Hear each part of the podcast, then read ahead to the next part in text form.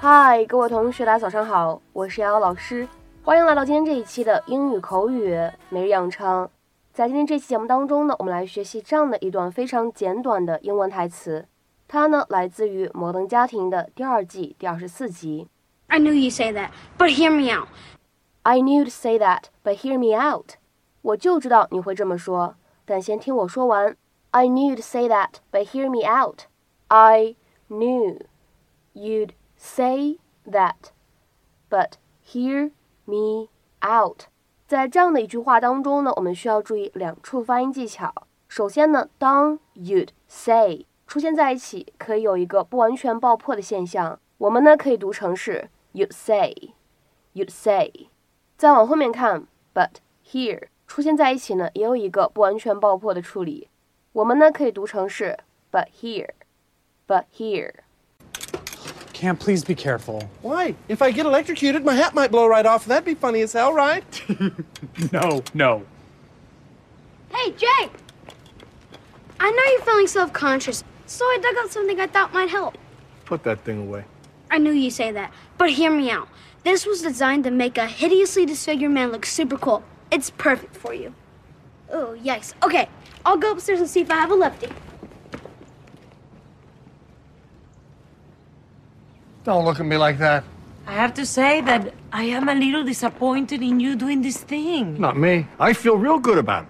How many times do I have to tell you that you don't have to look young for me? I didn't do it for you.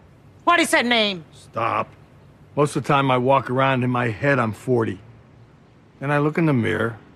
I say, who's that old man? And what's he doing in my bathroom? Well, it's my bathroom too. And I like when the old guy is there. This is the face that I fell in love with. Not this face, this one. Oh, oh, hey, the gate's opening! The gate's opening! How did you do that? I didn't do anything. I didn't. I opened it with my mind. Come on, guys, let's go, guys. Say Yeah, let's go. I'll get the car Get seat. Manny. Car seat. Get Manny. Everyone in the car, let's go. 其实呢，有关这样一个动词短语 hear somebody out 的使用，我们之前呢在《摩登家庭》第一季第二十集第三百七十九期节目当中呢就已经讲过了。那么今天的话呢，在这一期节目当中，我们做一个 review 复习一下，然后呢再来看看更多的例句。在英文当中呢，hear somebody out 这样一个动词短语呢，它表达的意思是听某个人说完。If you hear someone out, you listen to them without interrupting them until they have finished saying everything that they want to say. 下面呢，我们来看几个例子。第一个，At least hear me out before making up your mind。你在做决定之前，至少先听我说完。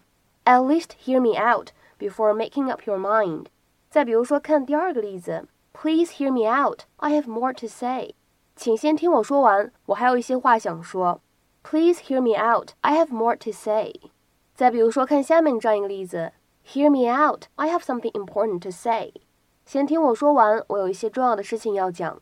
Hear me out. I have something important to say。再比如说，看倒数第二个例句，Hear out the witness. Don't jump to conclusions. 请先听完证人的证言，不要妄下结论。Hear out the witness. Don't jump to conclusions. 再比如说，看最后一个例子，Hear him out. Listen to his side. 先听他说完，看看他怎么说。Hear him out. Listen to his side. 在今天这期节目的末尾呢，请各位同学尝试翻译下面这样一个句子，并留言在文章的留言区。他的朋友们静静的听他把话讲完了。